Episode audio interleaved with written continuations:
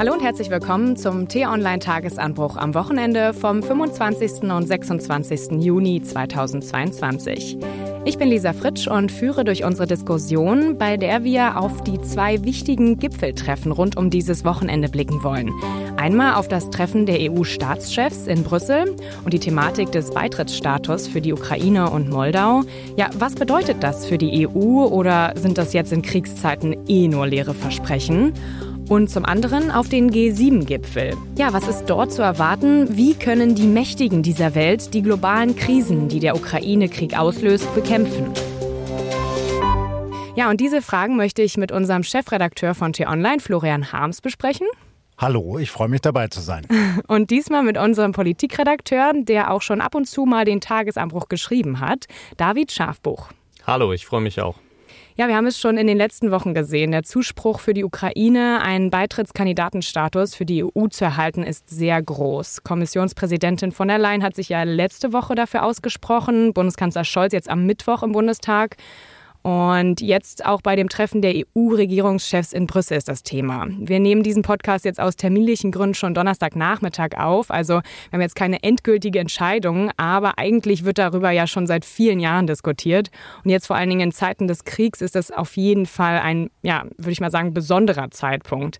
David, du hast schon einen Artikel auf T-Online zu diesem Thema geschrieben, den ich auch nochmal in den Show Notes packe, der es nochmal alles gut erklärt. Vielleicht kannst du es aber auch nochmal unseren Hörern hier im Podcast erklären. Was würdest du sagen, bedeutet dieser EU-Beitritt der Ukraine für die gesamte Staatengemeinschaft der EU? Also man muss am Anfang erstmal betonen, es geht ja jetzt ganz konkret noch nicht um den Beitritt, sondern erstmal um den EU-Kandidatenstatus. Das heißt, irgendwann könnte dann die Ukraine möglicherweise mal ein Mitglied der EU werden. Das ist aber weder durch diesen Kandidatenstatus vorgegeben noch in Stein gemeißelt.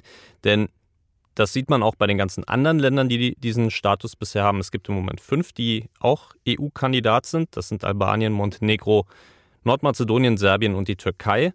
Und die haben diesen Status teilweise schon seit Jahrzehnten. Also die Türkei zum Beispiel seit 1999. Und der Prozess der Türkei, der ist seit Jahren festgefahren, eingefroren. Manche würden auch sagen tot. Also da kann man Fortschritte machen und einen Weg äh, hin zur EU machen. Es kann aber auch sich vollkommen in Luft auflösen.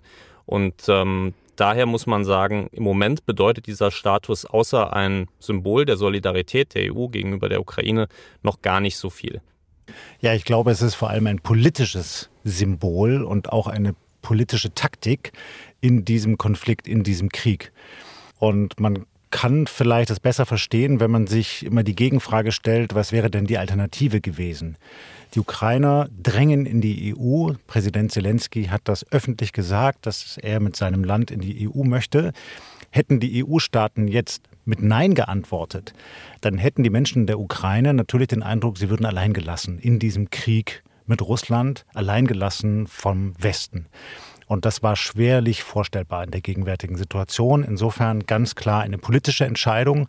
Und ich glaube, David, du hast komplett recht. Ob das jemals so weit kommt, dass die Ukraine wirklich vollständiges Mitglied wird, ist vage zu bezweifeln.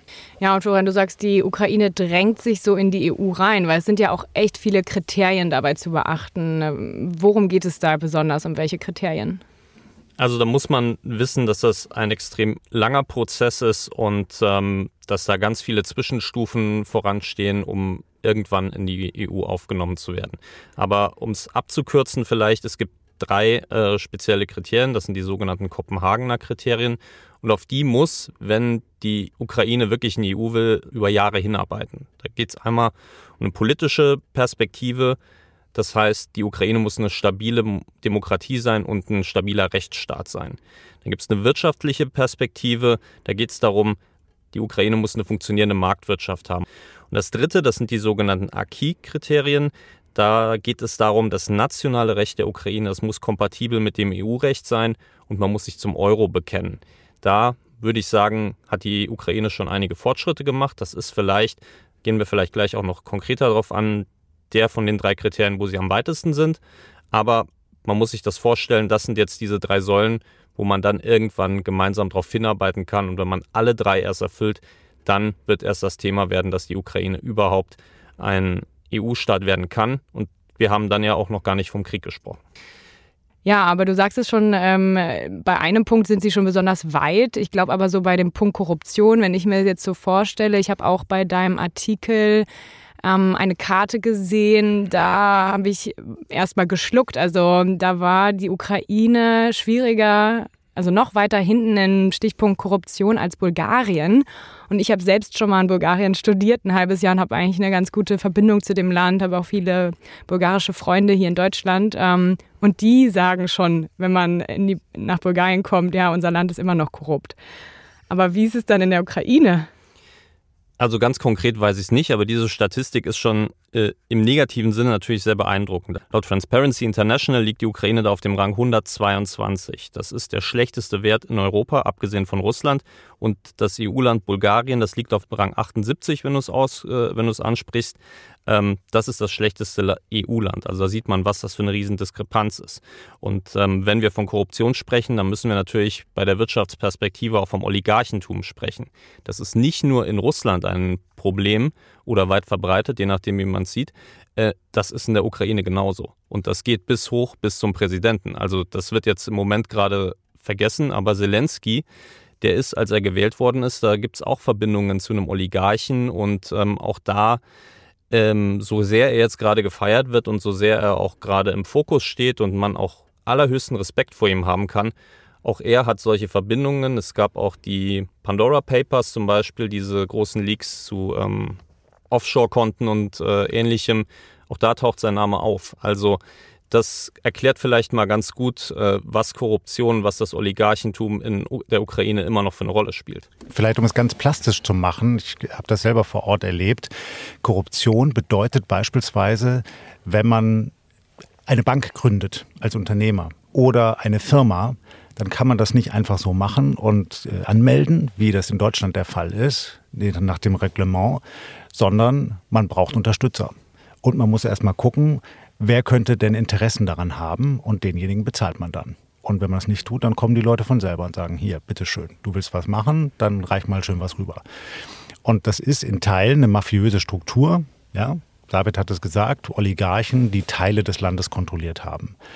Der Krieg verändert aber auch vieles. Das ist auch interessant zu sehen. Die Oligarchen haben überwiegend an Macht verloren durch diesen Krieg.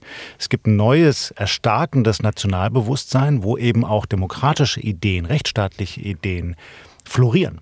Viele junge Menschen sagen auch, wir können so nicht weitermachen mit dieser korrupten Ukraine. Wenn wir uns Europa annähern wollen, dann ist es die große Hoffnung, dass wir eben auch ein stabiler Rechtsstaat werden, wo all diese Regeln funktionieren. Ja, aber leider sind es ja meistens nicht, liegt es nicht in der Macht der Bevölkerung, sondern in der Macht. Ja, aber das kann die EU eben bieten. Ja, also es ist ja nicht nur so, dass die Ukraine in die EU will, sondern die EU würde eben umgekehrt sagen, okay, das geht zu folgenden Kriterien. Und das ist ja dieser Prozess, der sich jetzt anschließt. Das ist ja nicht so, dass man da im luftleeren Raum arbeitet, sondern dass die EU immer sagt, okay, es gibt folgende Regel, wenn ihr bei uns dabei sein wollt für den Bankensektor, folgende für den Energiesektor, folgende für öffentliche Sicherheitsbehörden. Und dann müssen die Ukrainer darauf hinarbeiten und müssen wirklich akribisch nachweisen, mit langen, langen Fragelisten, die sie beantworten müssen, ist das gewährleistet, ist das passiert, dann kommen Kontrolleure, gucken sich das vor Ort an, so. Und deshalb ist schon dieser ganze Prozess de facto auch eine Demokratisierung. Hm. Ja, wenn wir jetzt nochmal über die Frage, an die Frage schauen, ja oder nein, EU-Beitritt von der Ukraine. Wir haben auch unsere Leser befragt bei T-Online und ich fand es interessant. Es war doch recht gespalten. Also 47 Prozent sind dafür, 42 dagegen. Und ähm, solche Meinungen kamen, wie dass man natürlich die Ukraine unterstützen muss als ähm, Land in, der, in Europa, man muss helfen wegen der Gefahr des Dritten Weltkrieges und auch um ein Signal zu senden. Aber solche Stimmen wie dagegen haben geschrieben, ja, man kann damit nicht nochmal Öl ins Feuer gießen. Es ist echt so der schlechteste Zeitpunkt, den man sich vorstellen kann. Und man sollte sich lieber auf Friedensmöglichkeiten im Krieg fokussieren, als jetzt über EU-Verhandlungen zu sprechen. Was ist eure Meinung? Seid ihr persönlich dafür oder dagegen? Also da muss man vielleicht ein bisschen auf die Details gucken. Bin ich dafür, dass die Ukraine morgen EU-Mitglied wird? Nein, das kann auch nicht der, der, der Sinn dahinter sein, warum das jetzt angestoßen wird. Und das wird auch nicht passieren. Da gibt es neben diesen Kriterien natürlich den Krieg, der es auch de facto im Moment unmöglich macht, dass die Ukraine äh, EU-Mitglied wird. Trotzdem ist es ein wichtiges Zeichen der Solidarität, dass man jetzt diesen EU-Kandidatenstatus der Ukraine gibt. Das sieht man doch allein schon an den Reaktionen, die Zelensky und auch von dem ukrainischen Botschafter in Deutschland, Andrei Melnik, kam nach dem Besuch von Scholz, dass sie da unendlich dankbar waren und dass sie das so hochgehalten haben. Das ist ganz, ganz wichtig für den Zusammenhalt von diesem Land. Und deshalb ist das jetzt gerade der richtige Zeitpunkt, um diesen Prozess anzustoßen. Da kann jetzt sehr viel Zeit vergehen, aber auf der anderen Seite, wenn man es von der EU betrachtet, muss man auch sagen, geostrategisch müssen wir alle ein Rieseninteresse daran haben, dass die in die EU kommen. Das ist äh, man muss es vielleicht vom Ende her denken, eine befriedete und stabile demokratische Ukraine bietet als EU-Mitglied extrem viele Vorteile. Es ist ein Riesenland, es ist reich an Rohstoffen und es ist wichtig für die weltweite Getreideproduktion, das sehen wir ja gerade. Und das Allerwichtigste daran ist, es kann nicht in unserem Interesse sein, dass die Ukraine weiter ohne Westbindung, ohne NATO-Mitgliedschaft, ohne EU-Mitgliedschaft äh, vor den Toren Russlands liegt und dadurch immer wieder ein Risiko wird, überfallen zu werden. Ich glaube, diese langfristige Perspektive ist ganz wichtig. In der Berichterstattung wird gerade eigentlich nur auf den gegenwärtigen Krieg geschaut. Aber langfristig, glaube ich, David, hast du komplett recht. Was sehen wir denn gerade für eine Entwicklung weltweit? Die Welt droht in zwei Lager zu zerfallen. Auf der einen Seite Amerika, auf der anderen Seite China. Und was bleibt dazwischen noch? Eine EU, die sich noch nicht wirklich strategisch aufgestellt hat, die selber mit sich ringt. Diese EU muss stärker werden, um in diesem, ja, Konzert, sagen wir es mal positiv, der Kräfte bestehen zu können. Und dabei kann die Ukraine eine wichtige Rolle spielen. Dafür muss dann aber auch die EU sich erstmal aufstellen. Es ist ja nicht nur so, dass die Ukrainer sich verändern müssen, damit die Ukraine Mitglied werden kann. Auch die EU muss sich erstmal grundlegend reformieren. Das sind so viele ungelöste Probleme und äh, dieses absurde Einstimmigkeitsprinzip bei allen wichtigen Entscheidungen ist nur eines davon. Die fehlende Bürgerbeteiligung ist ein weiteres. Es gab gerade einen Bürgerkonvent, der hat im Mai seine Vorschläge vorgelegt und da steht ganz konkret drin, was Bürgerinnen und Bürger in der EU sich wünschen von Brüssel. Und die Antwort darauf ist, Entschuldigung, unterirdisch. Da passiert nämlich nichts. Ja, noch nicht mal der große Europäer Emmanuel Macron hat noch ein Interesse daran, daran zu arbeiten, weil er jetzt innenpolitisch unter Druck ist. Und so wird das alles nichts. Hm. Ja, das hat auch ähm, Scholz in seiner Regierungserklärung am Mittwoch ähm, was erwähnt zu den Strukturen. Wir können kurz noch mal reinhören. Auch die EU muss sich auf den Beitritt neuer Mitglieder vorbereiten. Das heißt, dass wir unsere internen Strukturen und Verfahren reformieren müssen. Deshalb werbe ich intensiv dafür, künftig mehr Entscheidungen mit qualifizierter Mehrheit zu treffen, etwa in der Außenpolitik. Wir müssen die Europäische Union aufnahmefähig machen. Das erfordert institutionelle Reformen und wir sollten diese Reform nutzen, um Demokratie und Rechtsstaatlichkeit auch in der Europäischen Union zu stärken. Meinst du das so oder deine Meinung geht noch ein bisschen darüber hinaus, oder? Ja, das ist ein wichtiger Bestandteil dabei, zumindest mal jener, der die Staats- und Regierungschefs betrifft. Aber ein weiterer ist die Rolle des Europaparlaments. Welche Möglichkeiten haben die denn? Sie dürfen in Teilen gegenwärtig mit abstimmen, aber sie haben nicht das Initiativrecht. Also wirklich Themen auf den Tisch zu legen, mit denen sich dann alle Staats- und Regierungschefs zwingend befassen müssen. Das heißt, da hat man auch eine durchaus fehlende Demokratisierung. Und das muss stärker stattfinden. Das ist völlig richtig und ähm, wenn man sich jetzt, dazu muss man jetzt auch wissen, was es für Organe denn überhaupt in der EU gibt. Und ähm, wenn wir jetzt vom Parlament sprechen, das, das wichtigste Organ bleibt der EU-Rat, also wo alle ähm, Staats- und Regierungschefs zusammenkommen und da werden die Entscheidungen getroffen. Und wenn du eben das Einstimmigkeitsrecht ansprichst, die meisten Sachen, die dort oder wenn dort Sachen entschieden werden, dann müssen sie immer einstimmig entschieden werden. Viele fragen sich das vielleicht auch, warum das äh, manchmal so schwierig ist in der EU und warum die dann solche Nachtsitzungen haben und warum sich das immer so wie Kaugummi alles zieht. Das liegt genau daran. Die müssen immer mit allen 27 Staaten, wenn es dann nachher noch mehr sind, wird es noch komplizierter, immer müssen alle Ja sagen. Und dann muss man wirklich immer diese ewig langen Diskussionen führen und ein einziger Staat blockiert dann Sachen, weil es im eigenen Interesse ist, weil man da die Preise hochtreibt. Oft wird dann äh, in der Nacht äh, Nebelaktion dann irgendwas mit Geld zugeschüttet. Das ist dann so das erste Verfahren. Und da gibt es einige Staaten, die das extrem ausnutzen. Und je mehr Staaten jetzt dazukommen, und da hat der Bundeskanzler vollkommen recht, umso schwieriger wird das in der Zukunft. Und wir sind im Moment mit 27 Staaten schon wirklich, ich habe es äh, eben in einer Besprechung gesagt, ein sehr schwerfälliger Tanker, der sich da immer äh, wieder weiter bewegt. Und das kann nicht im Sinn sein, dass wir ein modernes äh, Europa haben.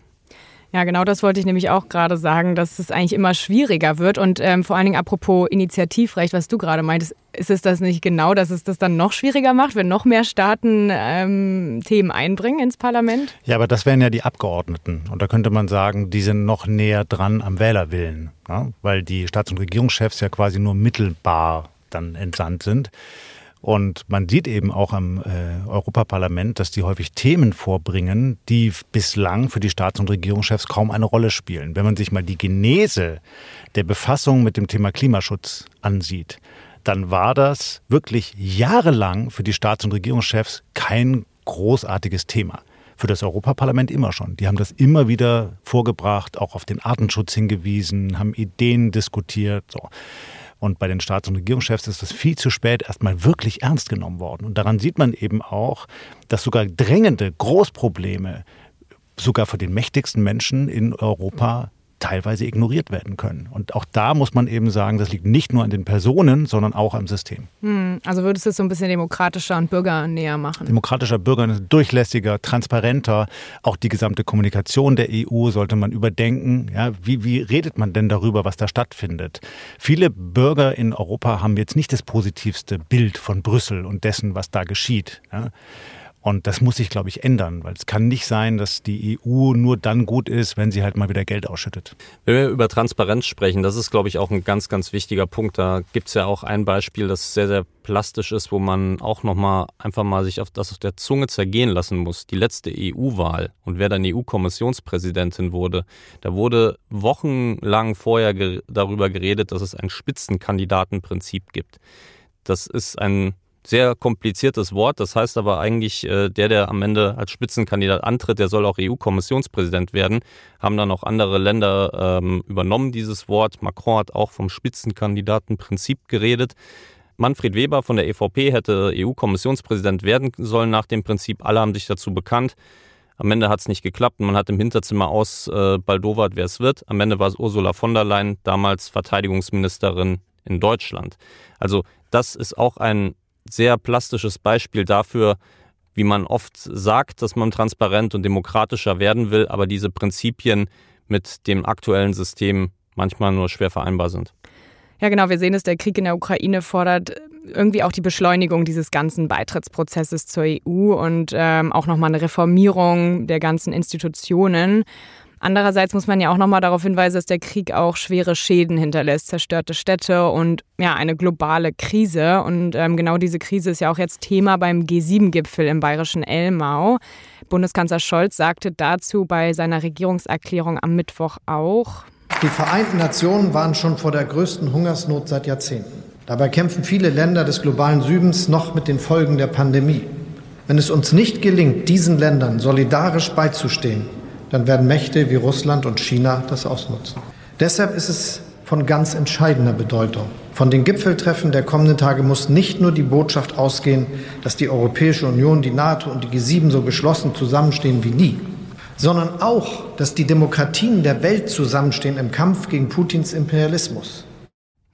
Ja, was meint ihr ist also zu erwarten vom G7-Gipfel? Ja, ist schwierig. Also erstmal kann man fragen, ist es überhaupt gut, die, dass die sich da treffen? Ja, was kostet der Gipfel? Über 160 Millionen Euro. Nur damit die mal ein bisschen klönen. Ich glaube, es ist sinnvoll, weil einfach die Probleme so drängend sind und dann sollten sich die mächtigsten Anführer der wirtschaftsstärksten Nationen auch mal in Ruhe unterhalten können. Ich glaube, die Probleme sind so groß und vielfältig, dass kaum konkrete Lösungen von so einem G7-Gipfel zu erwarten sind. Aber zumindest mal kann ein gemeinsames Verständnis hergestellt werden, welche Probleme man jetzt als Erster anpackt. Und ich würde sagen, das größte Problem gegenwärtig ist jetzt gar nicht der Ukraine-Krieg, sondern ist die ganz schnell sich verschlimmernde Hungersnot in Teilen Afrikas, in Teilen Asiens. Da muss man jetzt sofort ran. Und der Bundeskanzler hat das ja in dem von dir gerade eingespielten Statement jetzt eher global strategisch begründet. Ich glaube, man muss es noch viel einfacher beantworten. Die reichsten Länder der Welt müssen jetzt sofort mehr Geld geben an Hilfsorganisationen, damit sie die hungernden Menschen vor Ort versorgen können. Ja, aber an sich ist es ja alles ein Auslöser vom Krieg. Ne? Ja. Würde, würden wir jetzt eine Friedenserklärung finden, dann könnten ja die Getreide, könnte das. Das würde Getreide. auch zu lange dauern. Das muss jetzt sofort passieren. Nach allem, was wir wissen von den internationalen Hilfsorganisationen, bricht jetzt gerade eine Hungersnot in Ostafrika aus. Das heißt, Menschen haben da vielleicht noch ein paar Tage oder Wochen zu leben. Denen fehlt jetzt schon das tägliche Essen. Das heißt, jetzt sofort braucht es mehr Geld an Organisationen wie die Welthungerhilfe, UNICEF, Misereo, wie die alle heißen. Und es braucht Zugänge in diesen Ländern und diese Zugänge können eben vor allem von Staaten auch wie Deutschland, wie Amerika, wie Großbritannien gelegt werden. Ja, aber wenn man sich jetzt gerade auch die ähm, Lage in Deutschland anguckt, wo soll das Geld am Ende herkommen? Ne? Also wir haben nur noch Nachrichten mit Gas wird abgedreht, Inflation ist bei 8 Prozent, ähm, Leute können sich Kredite nicht mehr leisten teilweise wir können ja nicht noch mehr Schulden aufnehmen. Ja, die Frage ist immer, wofür gibt man das Geld? Gibt man das für einen Kokolores Tankrabatt, der nicht funktioniert, ja, als politisches Instrument? Oder gibt man es, damit etwas weniger Menschen verhungern? Ja, und das ist einfach am Ende eine Frage der Prioritäten. David, was meinst du, ähm, kann man noch vom G7-Gipfel erwarten? Also Florian hat es richtig angesprochen, dass diese Gipfel immer so ein zweischneidiges Schwert ist. Nämlich, ähm, man trifft natürlich mal auf einer ganz besonderen Ebene, auf der höchsten Ebene zusammen und kann da Sachen besprechen. Das Problem ist dabei aber, alles, was dort immer besprochen wird, ist nie bindend. Ähm, man hat ja auch, G7 bedeutet ja nicht nur dieser Gipfel, es gibt ja auch Treffen der G7 Außenminister, Agrarminister. Das hat alles schon stattgefunden. Und wenn ich mir die Ergebnisse von dem G7 Agrarminister-Treffen zum Beispiel anschaue, dann kriegt man am Ende eine Abschlusserklärung, viele blumige Wörter. Wir wollen den Hunger bekämpfen, wir verurteilen das, was in der Ukraine geschieht. Aber wenn du dann danach fragst, ja, was heißt das denn? Was wollt ihr denn jetzt machen? Dann kommt da eben nicht mehr viel. Und ähm, das ist das eine. Das andere ist aber, und da würde ich auch Florian recht geben, die Probleme sind so massiv und so global und so groß gerade, dass es natürlich wichtig ist, dass man diese Gesprächskanäle offen lässt. Was man auch wissen sollte, ist, dass bei diesem Gipfel sind ja nicht nur die G7-Staaten, sondern auch die Ukraine vertreten und auch ganz viele andere Staaten. Indien, Südafrika, Argentinien, Indonesien, Senegal. Weil das eben auch demokratische Staaten sind und Scholz hat das auch schon erklärt, weil ihm eben wichtig war, dass wir auf allen Kontinenten vertreten sind und dass wir den Demokratien dort die Stange halten. Denn wir sehen auch zum Beispiel in Afrika gerade, dass China dort immer mehr seinen Einfluss geltend macht, auch in anderen Teilen der Welt. Und da kann es schon mal sehr wichtig sein, dass man auf so einem Gipfel zusammenkommt. Und letzter Punkt vielleicht auch, Großbritannien ist ja zum Beispiel nicht mehr in der EU. Auch dort äh, ist es wichtig, dass man nochmal genau spricht. Äh, Boris Johnson hat zum Beispiel jetzt in einem Interview mit der Süddeutschen Zeitung was ziemlich Bemerkenswertes gesagt, nämlich wenn wir bei der Ukraine sind, dass er davon ausgeht in seinem Geheimdienst, dass in den nächsten Wochen, Monaten irgendwann die Russen Probleme kriegen werden. Und dann hält er es für möglich, dass man dann eine Gegenoffensive in der Ukraine startet. Und er jetzt darüber sprechen möchte, können wir dort dann mehr Waffen hinschicken und wie soll das vonstatten gehen? Und ich denke, das wird ein sehr spannendes Gespräch, wenn das geführt wird, weil ich bin mir nicht sicher, ob Deutschland oder Frankreich da direkt so mit einspringen werden. Ich möchte aber noch eines ergänzen und das knüpft an an die Kritik vieler Demonstranten und äh, Menschen, die diesen Gipfel für absurd halten denn da ist ein wahrer Kern. Wenn man sich mal die Größe der gegenwärtigen Probleme ansieht, also nicht nur der Ukraine-Krieg, sondern auch noch das Artensterben, die Klimakrise, ja, die ganzen internationalen Verwerfungen, Corona kommt möglicherweise zurück, und dann sieht, genau wie du es gesagt hast, David, dass die da halt vor allem reden und blumige Worte finden und so ein bisschen ja, sich austauschen, dann muss man auch wirklich fragen, warum passiert nicht mehr? Wenn die mächtigsten Menschen aus den westlichen Demokratien zusammenkommen, dann muss doch eigentlich mehr passieren. Und das hat man in den vergangenen Gipfeln auch schon gesehen. Und deshalb ist auch ein Stück weit dieser Furor zu erklären von vielen Demonstranten, die dann wirklich hochgradig verärgert sind, dass die Mächtigen es eben nicht schaffen, mehr auf die Straße zu bringen. Das werden wir wiedersehen. Es wird wieder eine große Demonstration geben in München. Und diese Kritik ist gerechtfertigt. Also die gegenwärtigen Foren und Instrumente zur Entscheidungsfindung sind eigentlich nicht mehr praktikabel angesichts der großen Herausforderungen, vor denen wir stehen. Ja, aber eine Sache, die Scholz auch am Mittwoch, glaube ich, erwähnt hat, ähm, ist die Diskussion auch jetzt nochmal in Bezug auf die zerstörten Städte in der Ukraine, was ich vorhin schon gesagt hatte. In Irpin bei Kiew hat ja Scholz da einen Vergleich gezogen zum Zweiten Weltkrieg und dabei noch einen Plan in die Diskussion mit eingebracht. Und auch der Wiederaufbau der Ukraine wird eine Generationenaufgabe.